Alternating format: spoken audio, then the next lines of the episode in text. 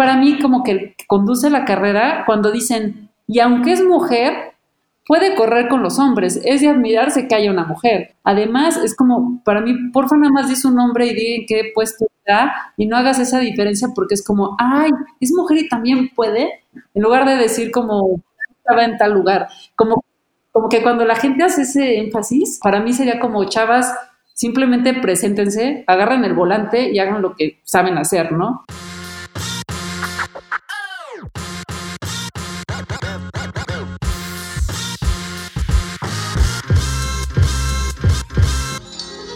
Hola, ¿qué tal makers? Yo soy Salvador Rodas Bomi. Y yo soy Víctor Acuña el Cepo. Y sean ustedes bienvenidos una vez más a Story Makers, el espacio abierto para los que escriben la historia, para los que se atreven y para los que proponen, para los que generan el cambio y para los que hacen que las cosas sucedan. En esta ocasión nos acompaña vía remota una profesional de la comunicación y el periodismo. Ella es Carmen González. Bienvenida Carmen, ¿cómo estás? Bienvenida. Muchísimas gracias, gracias por invitarme, gracias por ser parte como de este cambio, de romper paradigmas y pues para poder comunicarlo y ojalá le contribuya a, toda la gente que nos escucha. No, pues gracias a ti por, por aceptar la invitación. Y pues precisamente este eh, lo que queremos mostrar en este capítulo es cómo ha sido este entrando en una industria que, que, que ha sido como muy gobernada por exactamente por, los hombres, ¿no? Sí, como que como que hay mucho hombre ahí metido y como que es muy raro ver mujeres. Yo creo que todavía, ¿no? Ya nos dirás tú. Este, y bueno, es la industria automotriz y es la industria automovilística. Eh, cuéntanos un poquito, Carmen, eh, cuéntanos brevemente sobre ti y a qué te dedicas, cómo empezaste en todo esto. Muchas gracias. Pues actualmente me dedico a llevar las redes sociales de un taller de restauraciones de autos antiguos que se llama Monkey Racing México. Eh, como cada año se hace el Campeonato Mundial de Rallys en México, soy parte de la organización de este rally y eh, soy parte del equipo de periodismo y contenido digital del NASCAR Peak México Series y bueno, y aparte tengo hobbies como el enduro, soy novata en enduro y estoy restaurando también un, Mercedes, un 220S, que es mi sueño. Tengo una Yamaha y pues nada, creo que toda mi vida este, está, está como envuelta de todo este tema, ¿no? Perfecto. Oye, cuéntanos cómo, cómo encontraste esta pasión, cómo empezaste con todo esto. Pues es culpa de mi papá. Eh, mi papá tenía un Mercedes clásico, un 190 Diesel 61. Y fue observar a mi papá cómo apreciaba tanto este auto, cómo sabía que le dolía, que tenía. Eh, yo creo que si no lo arreglaba en, él, en algunas ocasiones era porque a lo mejor no tenía una herramienta especial o, o algo para hacerlo, pero me encantaba cómo apreciaba el auto, cómo apreciaba la, este, la ingeniería alemana y todo este tipo de cosas y detalles que me envolvían en un mundo muy, muy, muy padre y muy apasionado, ¿no? Creo que él, él ya no se, no se clavó más con este tema ni de ella carreras de autos, pero siempre apreciaba mucho también como los, los motores de avión, de, de, barco, de tren y siempre me explicaban muchas cosas que a mí se me hacían muy, muy interesantes. No soy una gran conocedora eh, de la parte técnica, pero sí soy una gran admiradora de la ingeniería en general. Me gusta mucho. Él te fue inyectando esta pasión. Sí, sí, creo que eh, empezando como por el respeto de las cosas y cómo funcionan y así, ¿no? Y ya después eh, yo empecé a ver como carreras en, en, la televisión y después de muchísimos años eh, viene el, el Campeonato Mundial de Rallys aquí a México y agarré mi mochilita y me fui a Guanajuato en el 2004 Así, así de mochilazo. De mochilazo. Sin saber dónde te ibas a quedar ni, ni qué te esperaba, ¿no? No tenía ni idea ni, o sea, sí sabía cómo eran los rallies y todo, pero no entendía exactamente la logística y el parque cerrado y como ciertas cosas que ya fui aprendiendo. Pero dije, pues tengo que ir a ver a, a, mis sobres, ¿no? Iba a Carlos Sainz, papá, que eh, al hijo seguro ya lo ven ahorita en Fórmula 1 y, y Grohom y Loeb mucho más joven y muchísimos de los que yo admiraba. Entonces, pues ya, estaba allí en Guanajuato y mi mamá me llama y me dice, oye, pues estaba preocupada, ¿no? Y le contó una amiga y me dijo, y le dijo a su amiga, oye, mi hijo va a correr como parte de la organización en un auto, eh, dale el teléfono a tu hija por si se le ofrece algo, pues que se contacte con él. Lo contacté luego, luego, lo vi ahí en Parque Cerrado y le dije, oye Agustín, me encantó esto, ¿cómo le hago para entrar? Este, ¿Cómo lo hiciste tú? Y me dijo, yo soy parte del Club Automovilístico Francés, el próximo martes nos vamos a juntar, todos los martes se juntaban, pues te llevo para que los conozcas y a ver qué te gusta hacer, si controles, organizar, ser navegante, tal vez en un futuro piloto, ¿no? Ok. Y pues este club fue el que, digamos, que trajo ese campeonato mundial de rallies aquí a México y aparte hacía fechas del campeonato nacional.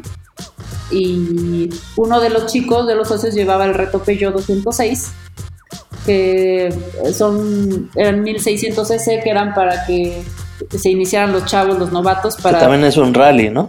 Ajá, exactamente, eran parte del Campeonato Nacional de Rallys, había diferentes categorías, digamos que esta era la más eh, novata, y me dijo, ¿por qué no entras y me ayudas a organizar, administrar, a que todos los autos estén en punto para las carreras, que todos los pilotos tengan sus licencias, que vayamos de acuerdo al reglamento para que pues funcione padre. Creo que alguien como tú entusiasta y que le gusta lo puede hacer muy bien.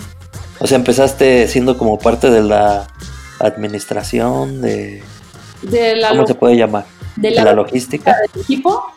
Este, administración no mucho, pero también y pues tenía que estar con los chavos en el taller que, si ya lo afinaron, que hay que llevar la caja con los de Peugeot, que iba a Toluca por refacciones. Entonces ya esta parte de, estar abajo en el taller porque las oficinas estaban arriba y de tener que enfrentarme a los chavos, de decirle, oye, no me parece que esto está bien. Yo no era mecánica, ni tengo conocimiento, pero tenía que arreglármelas como podía, ¿no? Y no decir, no, no, no sé. Entonces... ¿Y qué, cara te ponían? ¿No decían, ah, esta mujercita, ¿por qué viene a decirme algo que yo ya sé? Sí, como que aparte sí, sí te gustan los coches y cómo llegaste y por qué, ¿no? Y, o sea, a lo mejor el perfil adecuado hubiera sido ya sea un chico o una chica que estuvieran terminando de estudiar su carrera, estudiaran ingeniería mecánica automotriz, ¿no? Pero pues el hecho de que este chavo me haya visto en el mundial y que luego haya llegado al club y que me vio como que me encantaba y que me podía mover sola y podía solucionar, vaya, era una persona independiente, yo creo que dijo, esta chava la que necesito, ¿no? Claro. Este, creo que, va por ahí, ¿no? O sea, pues al final de cuentas lo que, lo que, lo que importa es es este alguien que, que, le guste, que sepa y bueno, que no, como dices, en tu caso a lo mejor no sabías desde el inicio, pero te fuiste este, clavando hasta aprenderlo, ¿no? Que pues de eso se trata también. O sea, mucho es la actitud, ¿no? También. Totalmente, Vic. O sea, de verdad, no menosprecio a la gente que estudió ingeniería mecánica automotriz porque hay muchos que se enfocan y logran lo que quieren, pero a veces vale más el no me da pena, voy a hacer lo que me gusta, voy a tocar puerta, voy a intentar, ¿no? Estar en el momento indicado para que puedas estar y hacer lo que te gusta, que no ha sido fácil, no fue fácil, este, pero... perdón, cuéntanos de esas, de esas pues, barreras con las que te fuiste encontrando, ¿no? Por, pues digo, por el simple hecho de ser mujer, ¿no? Porque también, eh, como mencionábamos, es una industria que no, que no se ve tan, tan común, ¿no? Sí, o sea, ahorita creo que ya tengo más como fuerza en eso, pero a tenía 20 años en esa época. Entonces era como que enfrentarme a los papás de los chavitos que corrían estos Peugeot y era como, oye, necesito llantas para mi hijo y necesito una flecha y necesito un amortiguador y necesito no sé qué. Yo, ok. Llegaba el día del rally y, oye, es que se le rompió un amortiguador. Y dije, sorry, pero me pediste uno.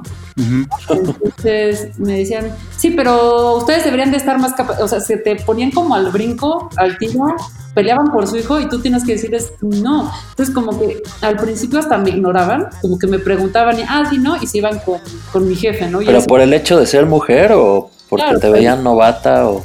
Por el hecho de ser mujer. sí, porque cuando te ven novata y, todo, hasta te dicen, a ver, no te preocupes, ¿no? Entiendo que no conoces de esto, pero va por acá.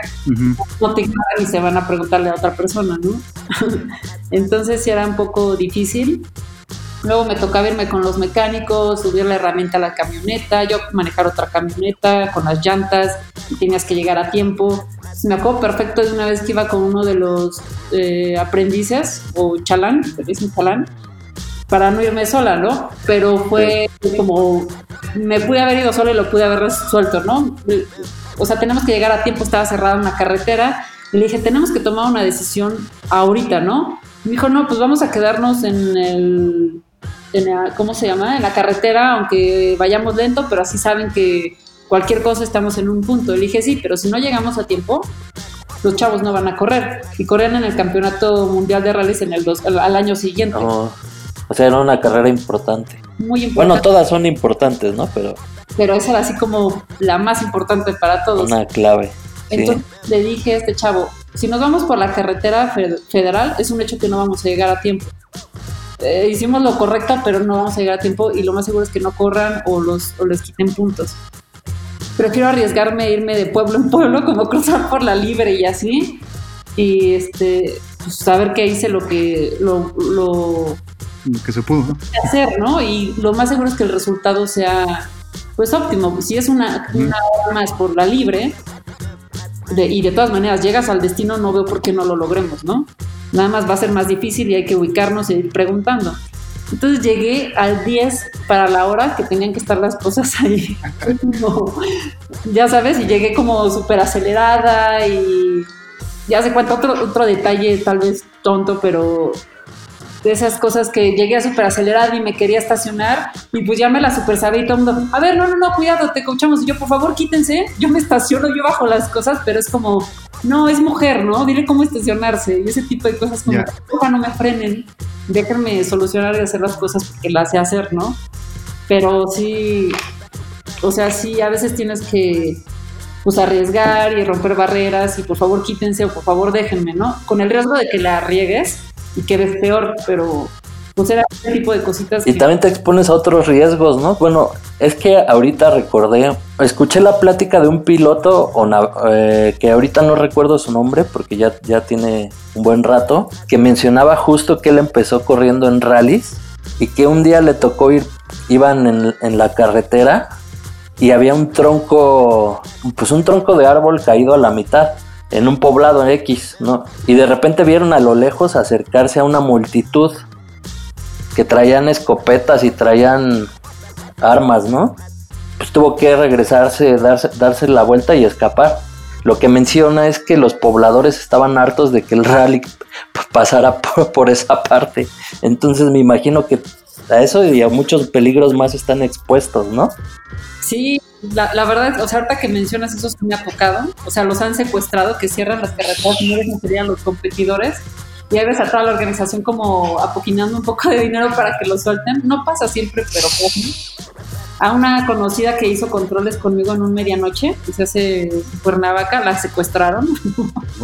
Entonces sí, sí te arriesgas este tipo de cosas, no están Para los makers, ¿qué es hacer controles? Hacer controles es como eres parte de la organización de un rally. En un rally vas de un punto A a un punto B y vas contra el tiempo, no es como que vas contra el que va adelante o el que va atrás. Tienes tu, tu tiempo. Entonces se necesita gente que esté en esos puntos para tomarle tiempo a los autos y que lleven un control del tiempo que llevan y de ahí se vayan a otro tramo o tránsito, que tránsito es de un de cuando termina el tramo de velocidad al otro punto A para iniciar un tramo de, velocidad, eso se llama tránsito. Bien. necesita gente en la organización para que lleve el control de todo esto. Ok. Estábamos en medio de la nada en el cerro haciendo el rally y entre control y control hay como 800 metros, 700 metros. Yo estaba a 700, 800 metros de esta chica que secuestraron, o sea, me pudieron oh. a mí, pero la secuestraron a, ella. Pidieron como...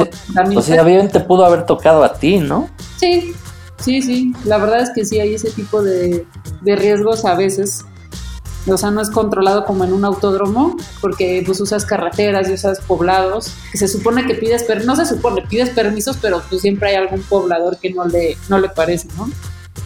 Y bueno, ahí no importa si eres hombre o si eres mujer, ¿no? Yo creo que es... Claro, pero como siempre, la verdad, como mujer, pues estás más expuesta a otros sí, claro. cosas, ¿no? Sí, sí, sí. Eres un poco más vulnerable ante pues, la fuerza de un hombre y así. ¿Y al final qué pasó? ¿Todo salió bien?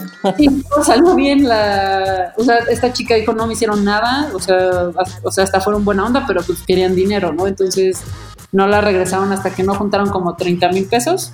Oh. Ya este, la soltaron.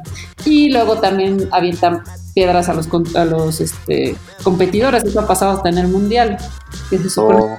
controlado, pero sí, sí te expones a varias cosas. Y bueno, ¿cómo te fue interesando la parte del periodismo o de la comunicación? O sea, sé que se fue dando de manera natural, pero Muy ¿cómo, natural. cómo te llevó de ser pues, de la parte de la logística al escribir? De aquí pasa, por coincidencias de la vida también, porque la gente te empieza a ubicar, ¿no? Que te gustan los autos, que sabes y así. Entonces, un amigo, Ramón Sandoval, que Víctor seguro lo conoce, este, me dijo, oye, tengo un conocido que le llegó la cuenta de Fórmula 1. En el 2015, cuando llegó la Fórmula 1 por primera vez después de veintitantos años, Ajá. este me dijo, pero necesita alguien que sepa del tema y así. Y dije, ah, pues, pues yo, ¿no? Entonces empecé Ajá. a escribir de Fórmula 1. Eh, le dije la verdad a este chico, no he trabajado en periodismo, pero siempre he estado como en todo esto del automovilismo y así. Me dijo, es que justo necesito a alguien que tenga el lenguaje pues, de, de ver una carrera y de entenderla. Y entonces ahí empecé en periodismo. No tiene tanto que estoy periodista, son Ah. cinco años, pero ahí empezó todo este rollo. Y ya llevé la cuenta como ocho o nueve meses, en lo que ellos ya agarraron el reel y ya siguieron con la cuenta. Y después trabajé en agencias de publicidad gracias a ese trabajo, porque ya sabía redactar un poco, sabía hacer un copy, sabía hacer como una estrategia de comunicación, como que me envolví en todo eso y llevé otras marcas, pero siempre siendo parte de la organización del Campeonato Nacional de Rallys y del Mundial. Nunca Ah, o sea, eso no lo dejabas, es como... no, eso es como hobby. Y de ahí salen como trabajos. Sí, Y sí, sí. Ajá, me buscaron por un amigo de Motorsport 360. Entonces ahí ya fui este, coordinador editorial de la revista, impresa y digital. Y ahí ya fue donde me envolví más en la industria automotriz. Ok.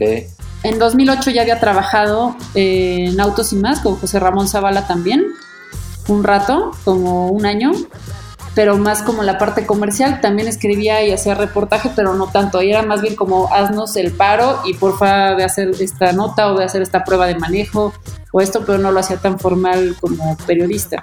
Ok. La Fórmula 1 cuando empecé como, como periodista. Ya ahí en forma. Y pues siempre te tocas con el de, este, ay, es mujer y sabe, ay, es no sé qué, y así. Es Bueno, es es que pues como decíamos al principio, pues en, en el medio, en la industria, Está muy encasillado, ¿no? Muy. sí. Digo, no.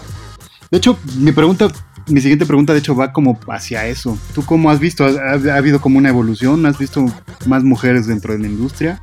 Sí, definitivamente hay mucho más mujeres en la industria y hay mucho más mujeres que les gusta como, o sea, sin juzgar a nadie porque todo es admirable, pero es- es- siento que a veces hay hasta perfiles para eso, ¿no? Está la chica que es como, ah, eh, yo también puedo aunque sea mujer, ¿no? Y, o son periodistas y pues sí, me meto a la industria, pero ni le gusta ni nada. Y ya hay eh, chavas que conozco muchas que es porque de verdad le gustan, ¿no? De Claro. verdad quieren volver y estudian ingeniería mecánica automotriz. Una de mis mejores amigas es así y la conocí en los rallies. Entonces sigue habiendo un, un diferenciador importante, aunque ya está mucho más abierto. Pero a ver, no sé si ustedes estén de acuerdo conmigo. Ahora va pregunta para ustedes. Échala, échala. Sí, o sea, a mí personalmente, haz de cuenta, trabajo en NASCAR Peak México Series. Ujú. Para mí es como, si eres piloto, eres piloto. O sea, está bien que se vistan de rosa y que vean que es mujer, puede ayudar de- por marketing, ¿no? Ujú. Pero para mí como que conduce la carrera, cuando dicen, y aunque es mujer, puede correr con los hombres. Es de admirarse que haya una mujer. Además, es como, para mí, porfa, nada más dice un nombre y di en qué puedes Claro. está y no hagas esa diferencia porque es como, ay, es mujer y también puede, en lugar de decir como Sí, estaba en tal lugar. Como, como que cuando la gente hace ese énfasis, pero a mí es así como, este, porfa, no te vistas de rosa ni hagas énfasis en que eres mujer y que también puedes, aunque seas mujer. Para mí sería como, chavas, simplemente preséntense, agarren el volante y hagan lo que saben hacer, ¿no? Sí, Sí, de acuerdo. Yo, yo- yo creo que sí, no debería de haber ya esa diferenciación, ¿no? O sea, pues ya, o sea, digo, quien es talentoso es talentoso, ¿no? Sea mujer o sea hombre. ya es muy, mu- de, de décadas atrás ese pensamiento, ¿no? Más, más por lo que estamos viviendo actualmente. Pero, pues, de, cierta manera creo que todavía nos falta un buen rato para romper con, con esas barreras, ¿no? Sí, de acuerdo. Claro. digo, hay que trabajarlo día a día, sí, desde nuestras casas, desde nuestros hogares, desde nuestro núcleo, para afuera, pero pues bueno, no va mal el camino, pero nos falta todavía. Sí, y, justo es de admirarse porque el camino para llegar y que te den un auto para correr, pues no es fácil. A veces solo se trata de dinero. Pero haz de cuenta, cuando hacen este énfasis de, ay, pues es mujer y todo, y de repente ves que la chava ya empieza a manejar muy bien y todo, ya es como que hasta les da pena decir que le ganó a un chavo. No es lo mismo a lo mejor en una competencia de, voy a inventar algo, ¿eh? de, de cargar eh, si no vas a cargar el auto, por así decirlo, ¿no? Estás compitiendo por demostrar la destreza, el... No, no, no sé si me explico, o sea, no, no, no, no está en desventaja una mujer contra...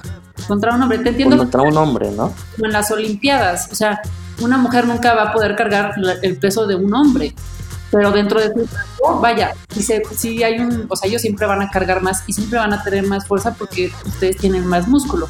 Pero si te en el automovilismo, ahí es más cabeza, pies y con física, ¿no? Exacto. Y pues nada, ojalá que con, con el tiempo vayamos evolucionando, vayamos, sigamos cambiando nuestra manera de pensar, ¿no? Porque si eso nos ha detenido de cierta forma. Hasta nosotras nos pasa, a mí de verdad, a veces cuando alguien nos estaciona bien o va manejando mal, de repente digo, seguro es mujer y trae camioneta, ¿no?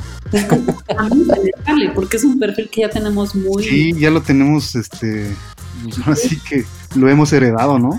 Así es, o sea, no es como, no sé, es como muy ya de, desde chiquitos a todos nos dicen, eso es de hombres, es de mujeres, pero sí ha habido ya, o sea, de que entré ahorita ya hay mucho más mujeres en el medio y en la industria y todo, y está padre. Yo nada más creo que es responsabilidad de nosotras también como, porfa, no utilizas el ser mujer para tener un plus, o sea, sí es un valor agregado definitivamente porque entrar no es fácil y que te escuchen y que tu voz sea algo como con peso, pues cuesta trabajo, como que te lo tienes que ganar más con más ímpetu, ¿no? Pero, pero sí como hacerlo un poco más parejo. Como, pues sí, soy fulanita y hago esto y lo sé hacer bien y ya, ¿no? Sí, como mencionaban ustedes, ¿no? O sea, ya afortunadamente ya se ha ido ganando terreno, ¿no? O sea, ya no es lo mismo que antes, ya hay más oportunidades para la mujer, o sea, que pues debería de ver como, debería ser parejo en todo, ¿no? La verdad. Pero, pues desafortunadamente todavía no, no sucede al 100%, ¿no? pero ahí vamos. O sea, creo que vamos bien. Sí, vamos bien. Y, luego también eh, me han tocado eh, comentarios y seguro los han escuchado de, no, pues este, muy fregona, muy buena para esto, pues, este, pues que sea igual que ellos, ¿no? Pues que se ponga el tú por tú, pues que ya no le abran la puerta del coche. Creo que también hay que tener cierta... Pues es que hay que ser caballero con tanto con hombres como con mujeres, ¿no? Es que hay una distorsión de educación, de cortesía. Exactamente, hay una distorsión de, sobre ese tema, ¿no? O sea, como dice Chava, esto ya es más como un tema de, educación y, no por eso este, estás, estás, estás, diciendo que la mujer sea eh, más débil o qué sé yo, ¿no? Pues no, más bien es, es una cuestión de, yo creo que de educación y de valores, ¿no? Exacto, de, valores, porque, o sea, lo, lo dicen, familiares lo han dicho así de, ah, pues quiere ganar igual que el hombre, pues que se abra, que se abra la puerta solita o que arregle las cosas de la casa. Pues es como, como sentido común y educación y principios que dices, no tiene nada que ver una cosa con la otra, ni se tiene que perder, ni tenemos que perder. Haz de cuenta, a mí me encanta como ser ama de casa también, ¿no? Cocinar, limpiar, ser anfitriona. También me encanta hacer ese tipo de cosas, pero también me encanta agarrar la moto y subirme al cerro, pero no. Sí no dejo de ser como atenta con mi pareja, con mis hermanos o con mi mamá, porque me gusta eso, ¿no? Sí, que bueno, pues ahí, ahí entraríamos en controversia con, algunos. Oye Carmen, y, y ahorita eh, nos comentaste que sí hay mujeres pilotos y bueno, sabemos que sí las hay. Algo que, que, también me llama la atención es que se necesita lana para poder participar, ¿no? O, eso es, o sea, se necesita tener dinero para para ser piloto o, o es más bien de suerte o de conectes o, o cómo funciona? Es de definitivamente de conectes y dinero aquí en México. Hay mucha gente que pica piedra y lo logra de cierta manera, pero no se mantiene. Eh, si hubiera una cultura del automovilismo más grande en México, como en Europa, y no quiero decir que en Europa sean mejores, no, pero nos falta acá más cultura. O sea, ya los chavos empiezan a manejar en rally en la nieve desde los 11, 8 años. Y las marcas están ahí atentas porque hay muchísima cultura de esto, ¿no? Aquí en México definitivamente es de dinero eh, así, si tienes dinero para correr rally, aunque no tengas experiencia, lo puedes hacer. Ok. Este, pero ha habido pilotos como Benchito Name o Benito Guerra, que Benito Guerra ha sido como el más destacado en, en rallies, que logró llegar al Campeonato Mundial de Rallies y ganó en el de producción el primer lugar en el 2010.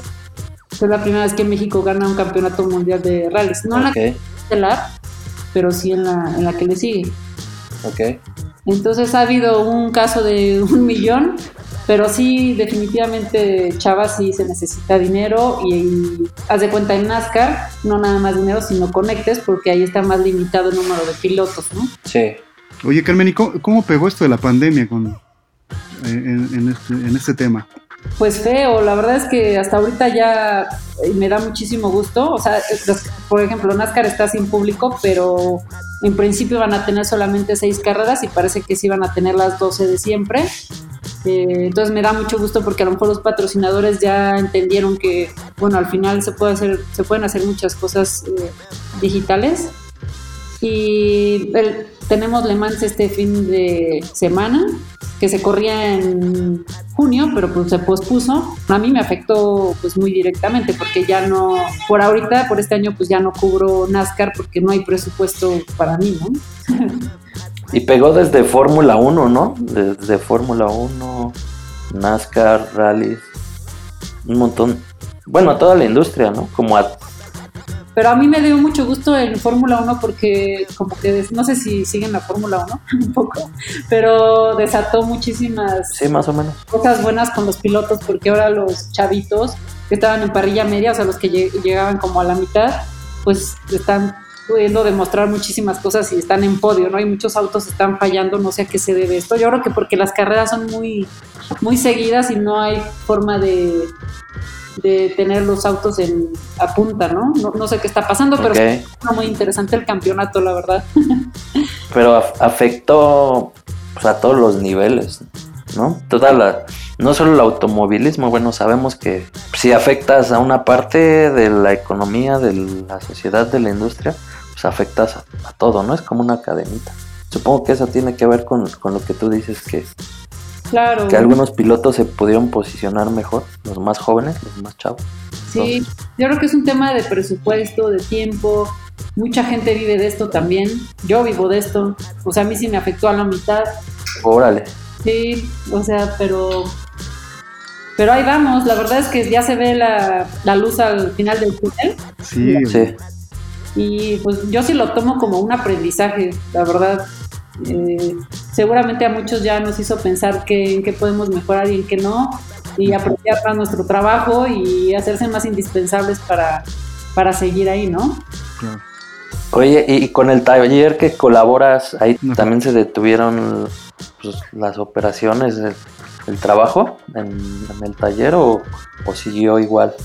como el flujo. Tuvimos mucha suerte, el flujo definitivamente afectó, pero tuvimos chamba siempre y pareciera que no había dinero para restaurar autos, pero llegaron como cuatro clientes nuevos que a lo mejor fueron de esos de, ah, llegó la pandemia, ¿qué hago? Y voltearon a ver su auto en su garaje, ¿no? Así de, ah, pues lo voy a restaurar. Y llegaron. no todos podemos hacer, darnos ese lujo, pero... Sí, pero, mucha gente así como, o sea, las palerías y todo eso les fue súper bien porque la gente en casa empezó a ver, pues hay que aprovechar y pintamos. sí, sí, sí.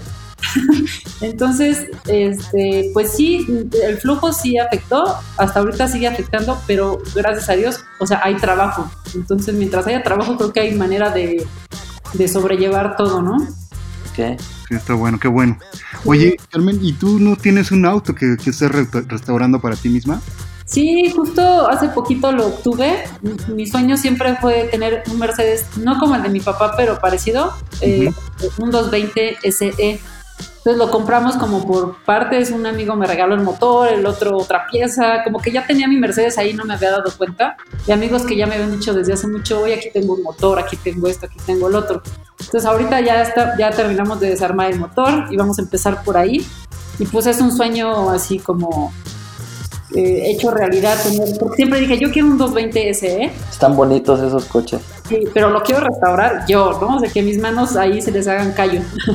¿Y si le estás metiendo tú a la talacha? Sí, lo que he hecho, hasta ahorita lo he hecho yo, que o sea, es básico, lo que hice fue desarmar el motor, pero sí, lo quiero hacer yo junto con algún chico de aquí de taller o dos que de repente me ayuden, pero la idea principal es hacerlo yo y tener un auto que me dure toda la vida y me dé lata toda la vida, eh, pero lo quiero hacer yo, la verdad.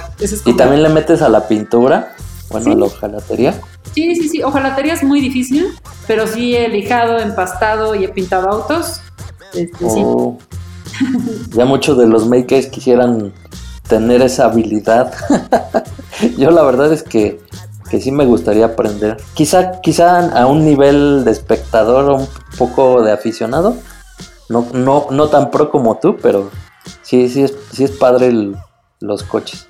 No te creas, yo soy nivel aficionado, no soy tan, tan experta, pero me gusta. Una vez la regué con un auto y lo tuvimos que volver a pintar. ¿Cómo fue eso? Porque le puse una pasta que no era y se alzó la pintura. Ah. Entonces, también fue una de las cosas que hice hace dos años, dos o tres. Hice un viaje en bicicleta con mi hermano a Baja California. Hice bicicleta 23 días de Baja California Norte al sur, acampando y así. Y pues después de ese viaje, también dije, no quiero volver a hacer algo en lo que no crea, ni me guste, ni nada. Prefiero sufrirlo un poco, pero serle como fiel a mis convicciones. Entonces dejé mi depa, dejé mi casa de aquí y me fui a Querétaro al taller de restauraciones de Fernando Gómez Urquiza, que es uno de los restauradores más importantes en México. Y es cuate y su hijo. Y le dije, oye, Fer, pues, o sea, siempre he estado como en talleres y así, pero nunca me he metido a la parte de restauración, es como mi sueño. Y él tiene muchos Mercedes, y le dije, quiero ir y aprender y dejar todo un rato, y me fui como tres, cuatro meses para allá. Y ahí fue donde ojalá, bueno, no, no hice ojalatería porque es difícil, pero ahí este, dije, pinté, primer, este, de todo hice un poco, ¿no? Todo, todo el tiempo tenía las manos como, como la... Sí. Y ahí fue donde, donde te equivocaste de Ahí fue, caray. fue cuando aprendiste, pues. Sí, ay, también con un 220 justo. Igual me pasó con un mecánico por hacerle caso. Estábamos metiendo los tornillos para poner uno de los vidrios y le dije, no, es que justo apenas entró ese. Y me dijo, tú dale medio. Le dije, se va a romper, no. Me dijo, güera, hazle, ¿no? Y le di y se rompió. Entonces, como por no creer en mí y hacerle caso al maestro, se rompió. Entonces, son ese tipo de cosas que tienes que aprender a, escuchar tu instinto y creer más en que si estás seguro que va a pasar, lo más seguro es que pase, ¿no? Esa historia me recuerda un poco a. Dicen que, que sí pasó, pero se queda en rumor, ¿no? Que, que por ahí del, entre el 90 y 94, los autos de Chrysler que se hicieron para México pues, los autos de batalla, el Shadow, el Spirit, por ahí, de, esa gama, los que se hicieron en México y que se tenían que pintar acá, eh, se les echó a perder el primer. O sea, la base que van para los makers que nos están escuchando y no saben es la base que va, que protege la, pues, la hojalata antes de poner la pintura. Que se echó a perder el primer, pero pues yo imagino que a un nivel industrial, ¿no? Bueno, enorme y para no desecharlo y no tener una pérdida se lo pusieron así y pues los carros a los 3, 4 años se les andaba botando la pintura. De eso sí me acuerdo porque mi papá tuvo, tuvo uno y un amigo también, su, su, mamá compró uno y a los 3, 4 años se les andaba botando la pintura. Quién sabe si haya sido cierto. Fíjate, eso no sabía, pero me suena lógico y si hacemos memoria, sí había muchos autos en esa época en la calle como sí. ¿no? sí. Pues bueno, y si hubieras tenido oportunidad de dedicarte a otra cosa, ¿a qué te habría gustado? La verdad es que me siento muy completa porque si me hubiera dedicado a otra cosa sería como a los animales y me dedico a eso también, o sea, también eh, rescato animales cuando puedo y, y siempre estoy como con las asociaciones recaudando fondo y haciendo lo que pueda, entonces la verdad es que me siento muy afortunada y me hubiera gustado estudiar veterinaria para hacer eso, pero pues al final no fue tan necesario porque también si tienes cabeza, manos y corazón y aptitud lo haces. Entonces también logré hacer campañas de esterilización y, he dado varios perros y gatos en adopción y ocupo el 30% de mi tiempo eh, para eso también. ¿Tienes mascotas? Sí, tengo cuatro. Por el momento, ¿no? sí, tengo cuatro perros y un gato. Oye, Carmen, y por ejemplo, ¿tú qué, qué le dirías a las mujeres que quieren incursionar en esta industria o en, o en otras donde se ve como, pues, como, como prevalece todavía el género masculino? Eh, como que, no sé, como que tengan cierto, no sé si llamarle miedo, pero como que, como que no se animan a entrar. Yo, yo creo que lo, lo principal, o sea, te diría que sí, está preparada, sí, pero lo principal es como que primero escuchen como su corazón y su, instinto y decir, me gusta hacerlo, quiero hacerlo, ok, ya con eso basta, barreras vas a tener, o sea, hasta siendo maestra en una escuela de puras mujeres, las vas a tener, entonces es como, como lo que decía mi papá, serle fiel a tus convicciones y no doblegar, como creer en ti, ser humilde y como de verdad ser, ser tú misma, porque si empiezas a ser alguien que no eres, eh, la gente no te escucha ni vas a comunicar lo que quieres ni vas a ser buena en lo que eres. Es como serle muy fiel a tus convicciones. Oye, ¿y qué proyectos tienes a futuro, Carmen? ¿Qué se viene para Carmen? Pues tengo ahí, quiero abrir mi revista que ya medio la abrí, pero la verdad no le he dado mucho punch, que se llama Máquina 9. Entonces sí me gustaría como bueno, ya soy independiente, pero hacerlo más yo, hacer como un medio de comunicación muy yo. Entonces, ese es mi proyecto. Eh, ahorita como el más personal e importante, de mi Mercedes. También tengo una moto, una Yamaha XT 600 del 93, que fue mi primer moto. La tuve que vender, la recuperé. ¿La misma? sí, la misma. Órale. Sí, entonces este, también hay ese proyecto para, restaurar, para restaurarla. Y definitivamente me gustaría un día correr un rally. Sé que ya no estoy en edad para ser muy competitiva, pero sí me gustaría correr, si se pudiera, un año, o sea, un, un campeonato de un año o uno, dos o tres rallies para que se me quite esa cosquillita de estar en tierra. Perfecto. ¿Y dónde te pueden seguir nuestros makers para que le echen ojo a lo que estás haciendo? Pues lo que viene, ¿no? Claro, estoy en eh, mi perfil personal, que viene mucho de lo que hago, es Carmen Daseo con doble S. Eh, también trabajo en un medio de comunicación que se llama Monkey Racing Radio, todos los lunes a las seis y media Invitamos a pilotos y gente del medio. Y eh, Máquina 9, que apenas lo estoy formando, pero ahí hay una que otra cosa.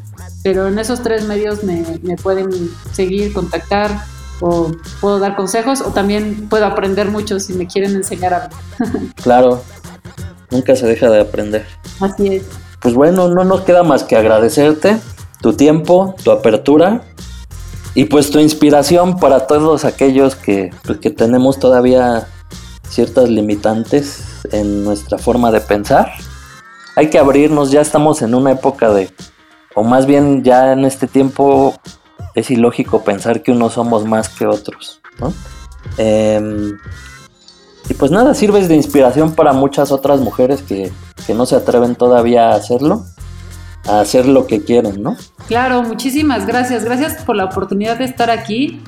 Y muchas felicidades porque de verdad ustedes también hacen la diferencia todos los días y aportan muchísimo.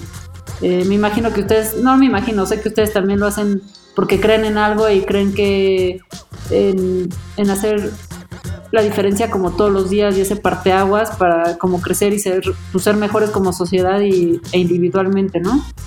Justamente, de eso se trata.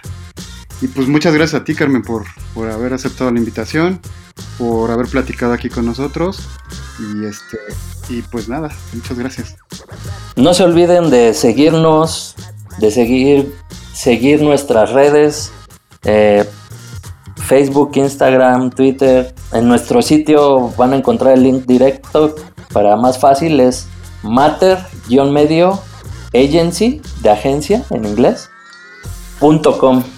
Y pues nada, Vic, Carmen, gracias a todos por, por habernos escuchado y nos vemos la siguiente semana. Muchas gracias y pues sigamos haciendo la diferencia y sigamos haciendo historia. Bye. Gracias. Nos vemos, bye. Bye.